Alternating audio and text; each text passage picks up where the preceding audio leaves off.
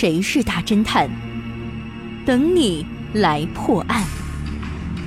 上山微电台娱乐出品。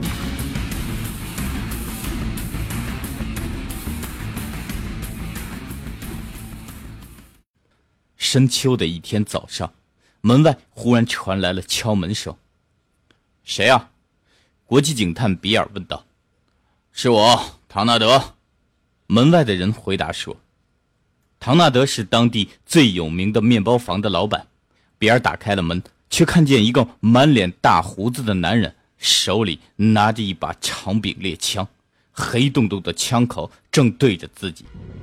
大胡子一脸阴沉地说：“跟我们走一趟吧。”就在比尔犹豫的一瞬间，从大胡子身后面忽然又闪出两个黑衣男人，把比尔制服了。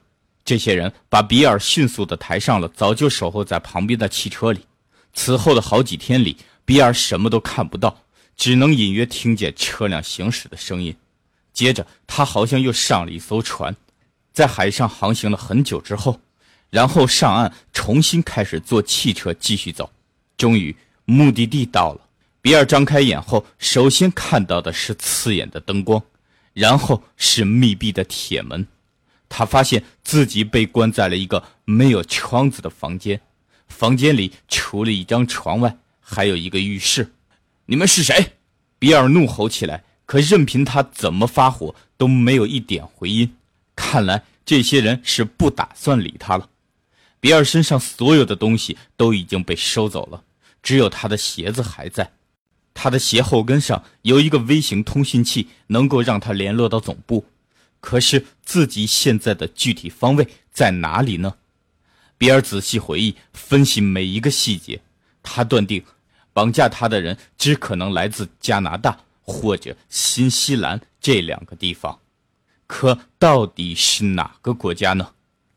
百般无奈之下，他只好先走进浴室，想着好好泡个澡之后再说。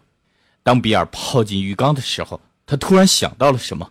于是他拔开了浴缸的塞子，看到浴缸里的水流形成了一个漩涡，这个漩涡从右向左按逆时针方向不停地旋转下降。